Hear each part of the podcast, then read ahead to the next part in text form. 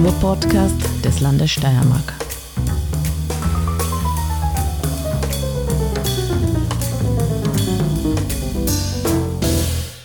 Herzlich willkommen beim Kunstfunken, dem Kunst- und Kulturpodcast des Landes Steiermark. Am Mikrofon Wolfgang Kühnelt. Heute haben wir quasi einen Gast aus der Zukunft eingeladen.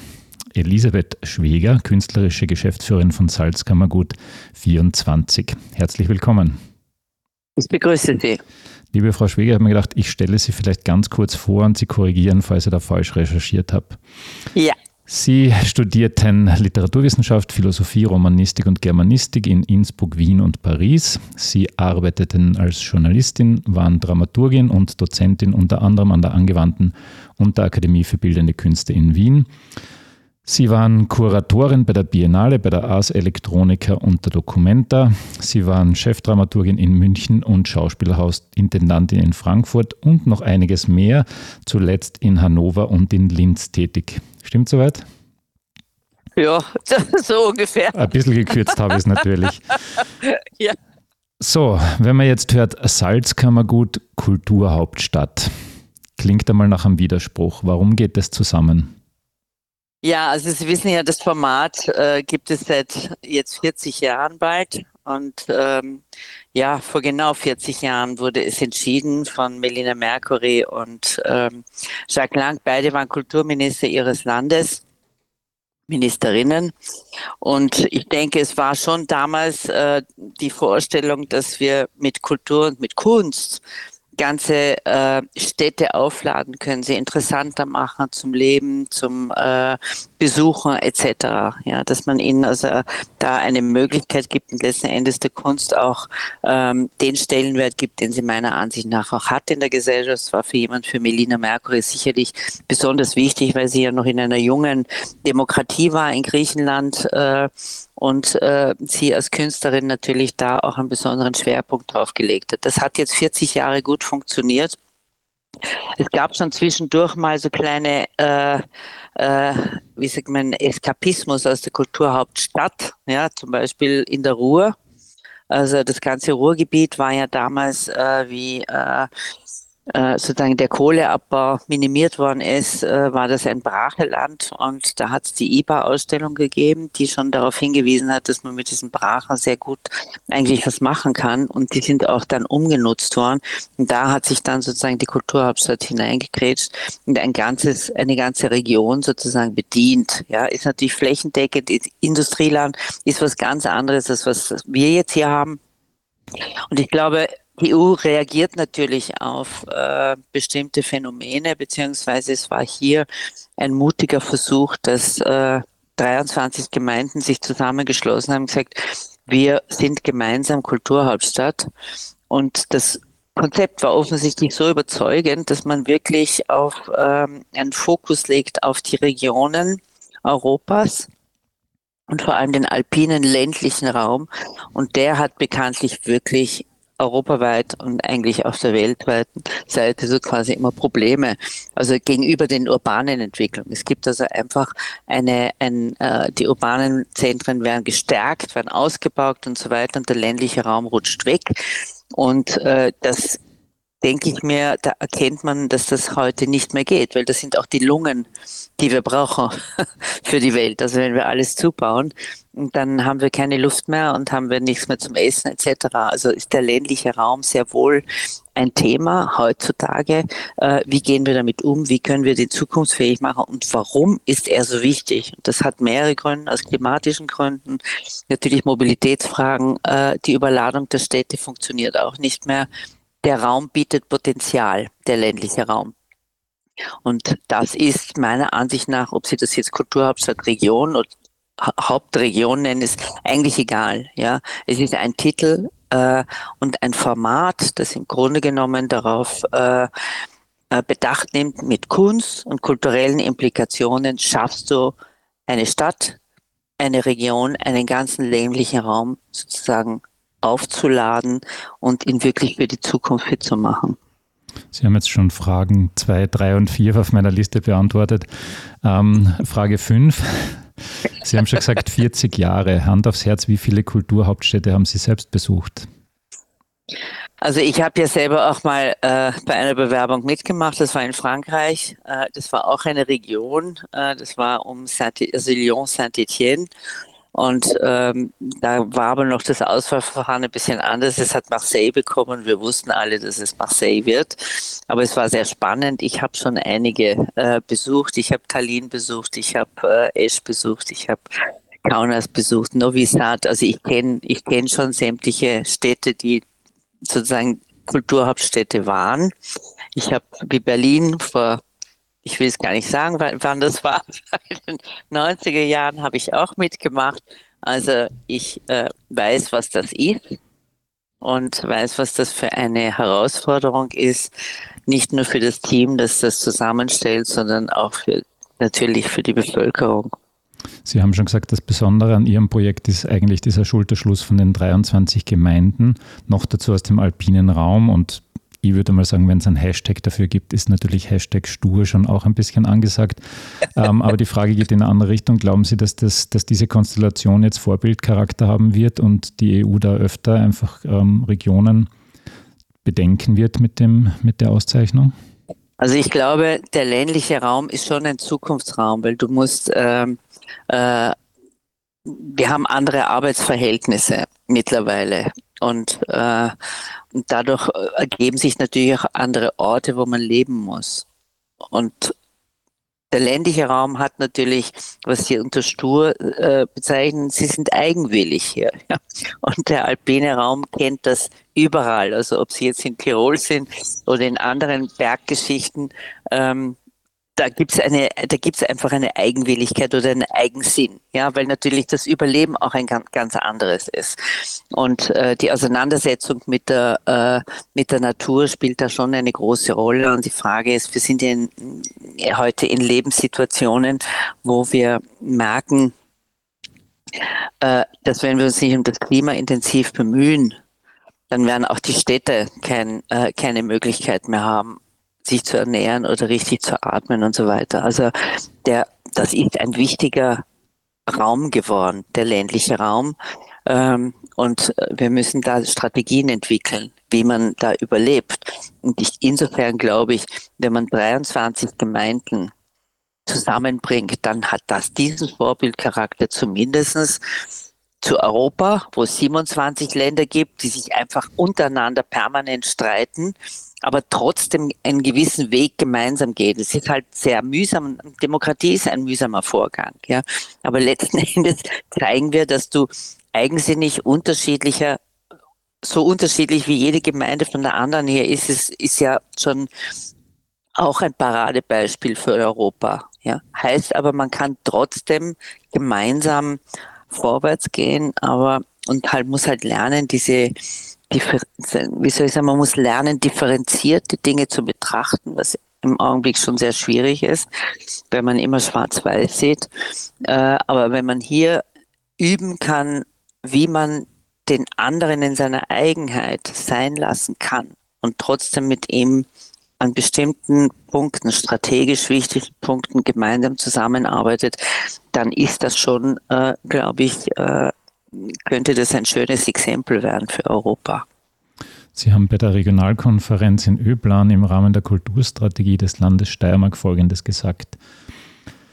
Die Herausforderung ist, wie verhindert man eine Nabelschau? Wie kann man eine ganze Region über einen kulturellen Input optimieren? Meine Frage, haben Sie schon brauchbare Antworten gefunden?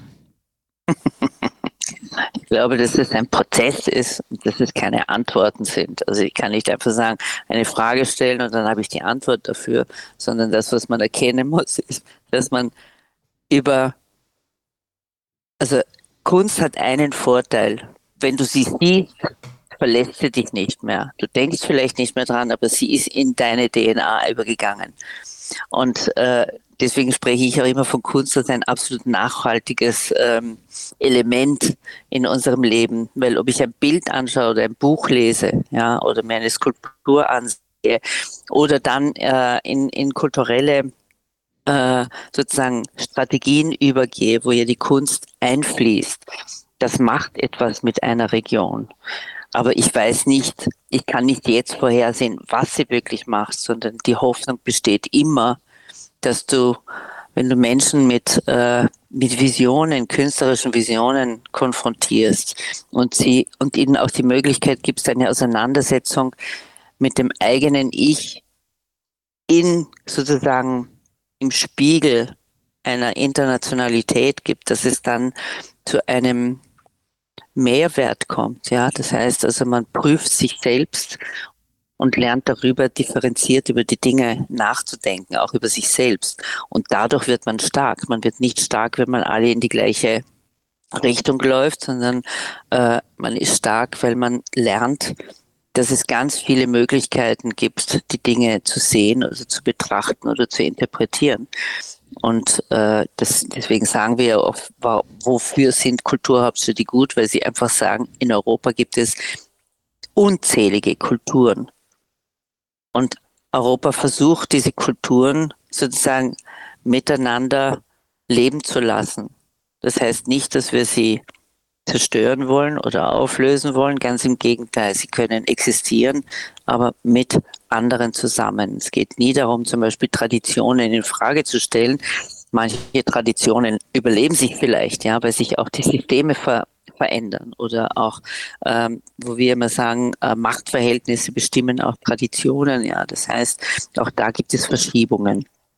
Aber im Allgemeinen geht es schon darum, wie kann es, wie, wie ist ein Miteinander garantiert?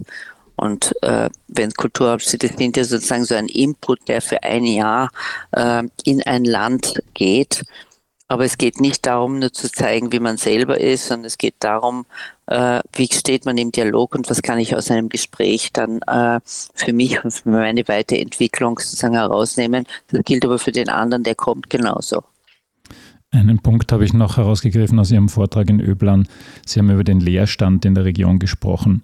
Ähm, wundert mich jetzt natürlich auch nicht, haben wir in Graz genauso, aber ist natürlich äh, am Land natürlich auch ein großes Thema. Lassen Sie uns ein bisschen in die Zukunft schauen. Welche Räume werden Sie denn bespielen? Also wir, äh, ich muss ja sagen, warum ich auf diese Leerstände gekommen bin, war schon, weil ich dann einfach plötzlich Orte gesucht habe, wo wir Ausstellungen machen können oder präsentieren können. Und dann schon gemerkt habe, dass das relativ dünn gesät ist. Und äh, ich finde, äh, ich fand es einfach auch im Rahmen des Nachdenkens über, über äh, wie gehen wir klimaökologisch um, ja, hat der Leerstand natürlich eine große Bedeutung, weil es natürlich darum geht, den Boden nicht mehr zu versiegeln, sondern eher das zu nehmen, was da ist und das weiterzuentwickeln. Das machen wir mit unseren Traditionen auch. Und äh, wir haben versucht, es gibt mehrere Dinge, die wir dabei, wir haben mindestens 300 Objekte gefunden im gesamten Salzkammergut. Das ist, ich sage erstmal nur ein Bruchteil davon. Es gibt garantiert mehr. Und ähm, wir werden zum Beispiel, also jetzt zum Beispiel das Sudhaus steht seit vielen Jahren leer äh, wird jetzt zu einem Kulturzentrum mit einer Bibliothek drinnen werden. Wir werden eine Riesenausstellung da drin machen. Also das sind sozusagen, äh, das können wir anstößen. Oder was haben wir noch gefunden? Dass sämtliche Bahnhöfe entlang der Bahnstrecke äh, in Salzkammergut leer stehen. Die werden sozusagen noterhalten von der ÖBB.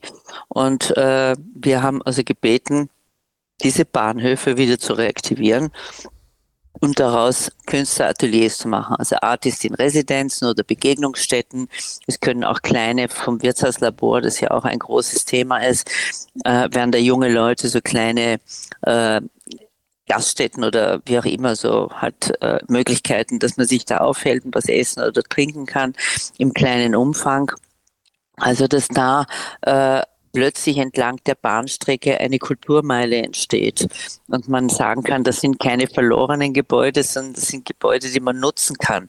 Auch in Zukunft Coworking Spaces oder Tanzgruppen, die rein wollen. Das sind ja zum Teil sehr schöne Räume und ähm, ich weiß, die ÖBB äh, hat sich erstmal da wirklich als ein, ein sehr angenehmer und kluger und zukunftsorientiertes Unternehmen erwiesen und da ist er mit vollem Engagement dabei und haben jetzt schon, sagen sie bereits, äh, Anfragen für später, dass das äh, genutzt wird. Das, das ist wirklich Entdeckung von Raum.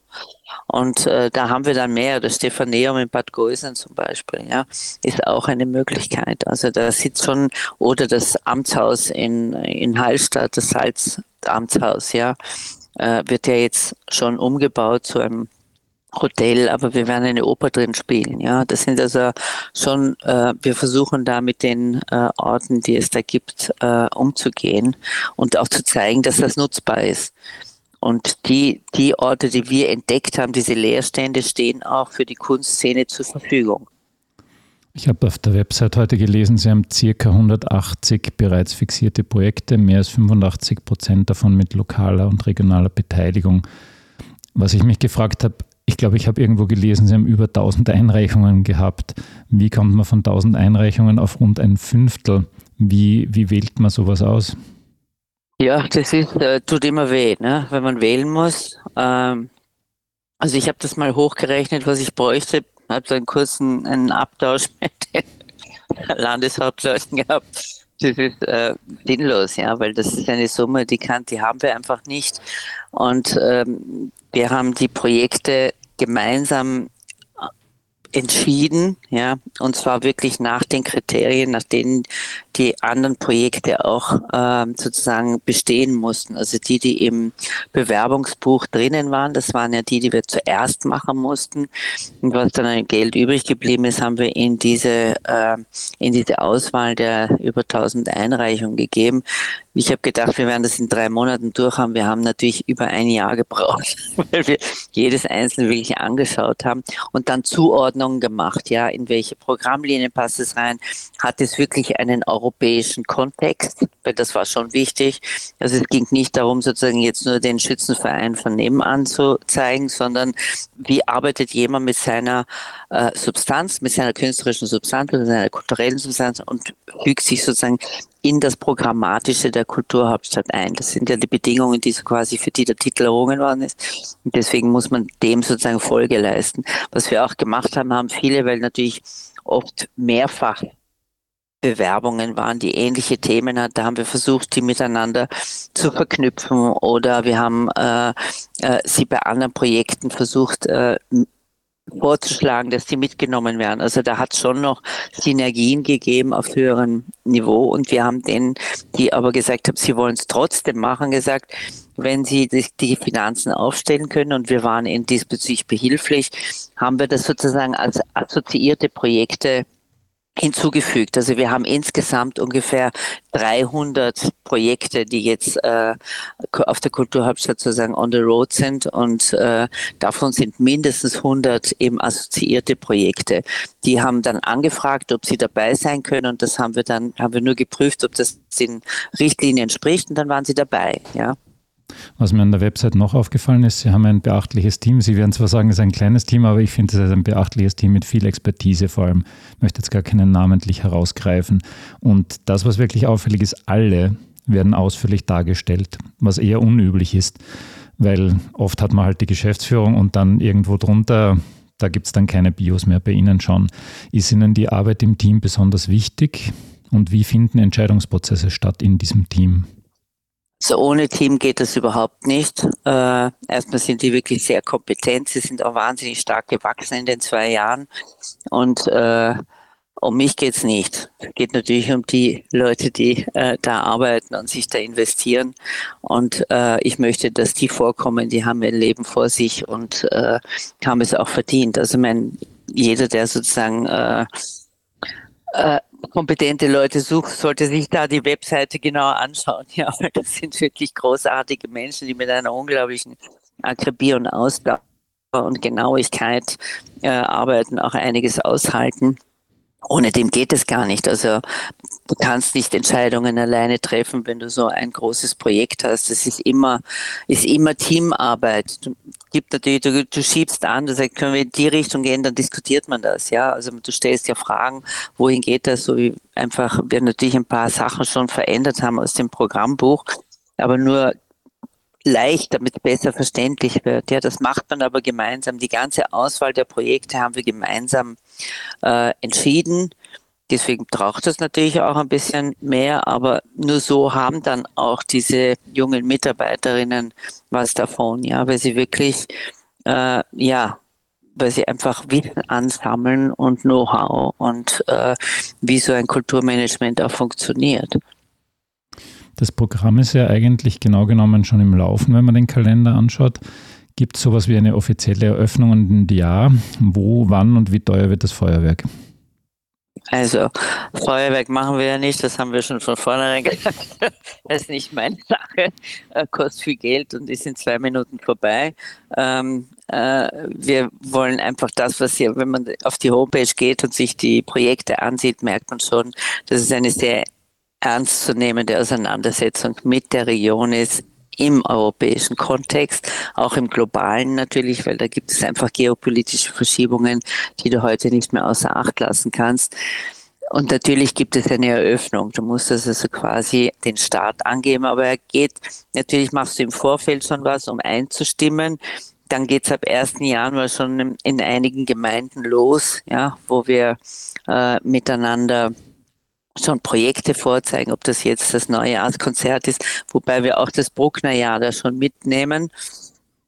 Aber in Gmunden gibt es ein Neujahrskonzert mit dem RSO. Das war uns wichtig, dass das da passiert. Ja. Und dann gibt es ein, einzelne Veranstaltungen.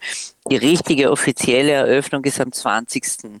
Jänner und am 21. Jänner. Am, einen, am 20. haben sie ganz normal natürlich die Politiker, da werden alle Ausstellungen angeschaut werden können. Im Sudhaus zum Beispiel, Sudhaus, äh, Kunst mit Salz und Wasser. Dann haben sie ähm, Installationen im Leha-Theater. War wichtig, dass man zeigt, dass das Leha-Theater wichtig ist.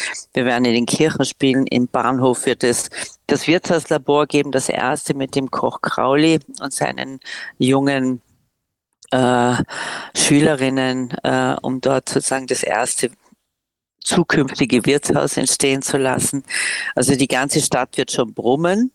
Es wird Konzerte geben mit einem Chor von tausend Menschen, äh, äh, geleitet von Hubert von Geusern. Es wird Conchita auftreten und äh, etliche DJs natürlich auch, die dann sozusagen auch für die Jugend wichtig sind. Und am nächsten Tag, wir haben dann eine Operette von Berikowski. Die Regie ist, Berikowski ist australischer Regisseur, der in der komischen Oper Intendant war, viele Jahre in Berlin und wirklich zu einem renommierten, äh, einfach ein renommierter Regisseur ist, der eine Operette gemacht hat von Oskar Strauß. Oskar Strauß war ein jüdischer Komponist, der fliehen musste aus Bad Ischl. Der war berühmt und das ist noch immer.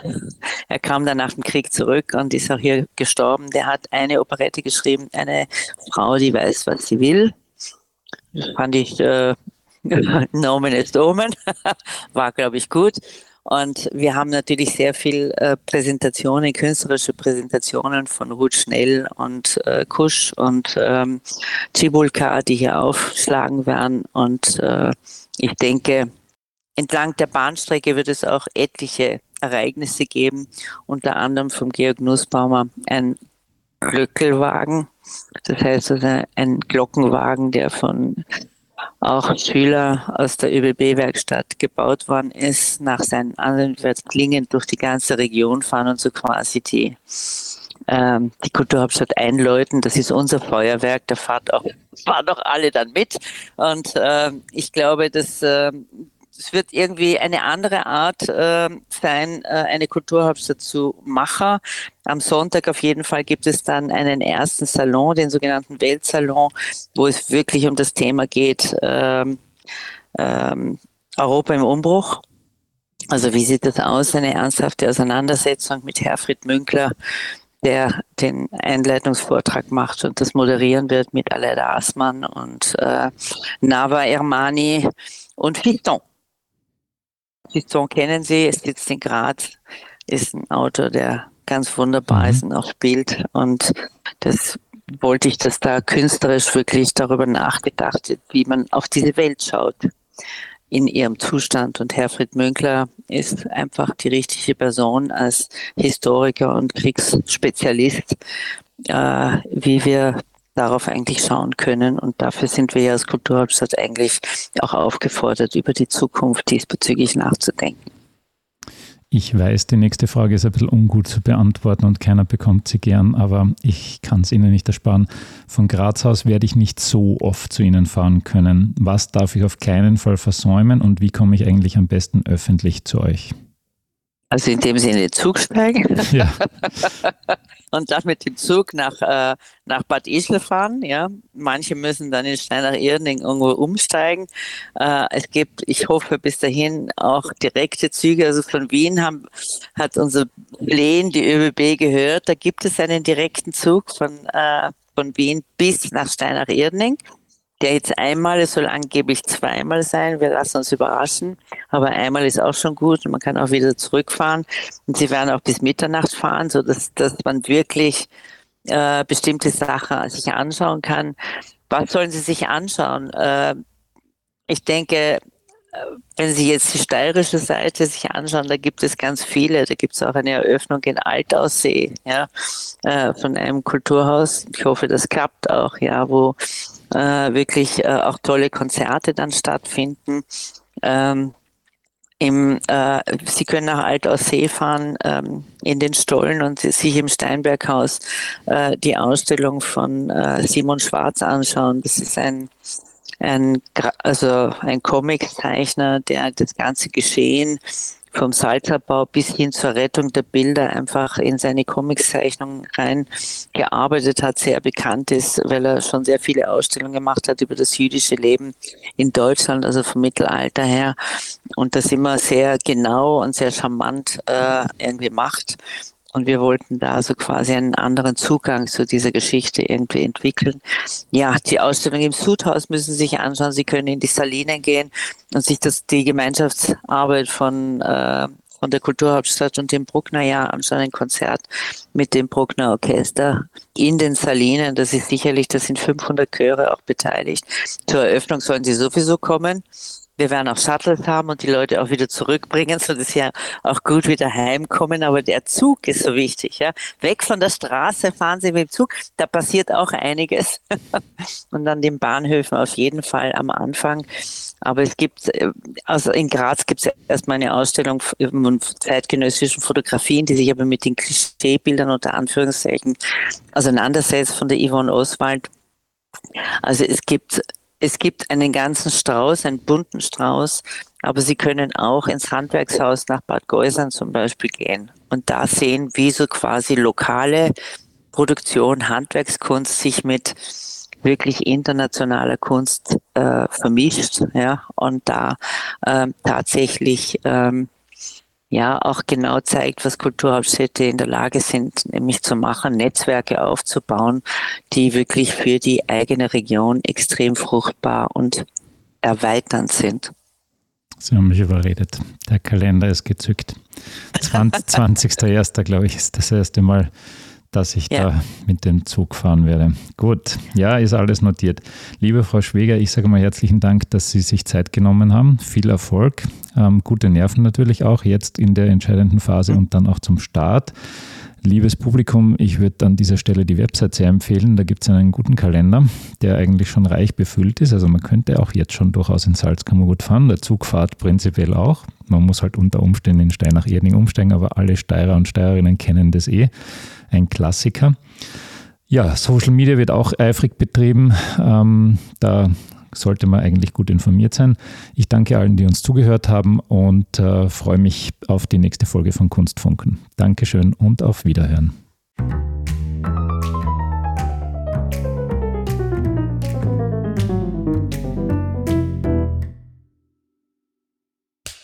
Cut.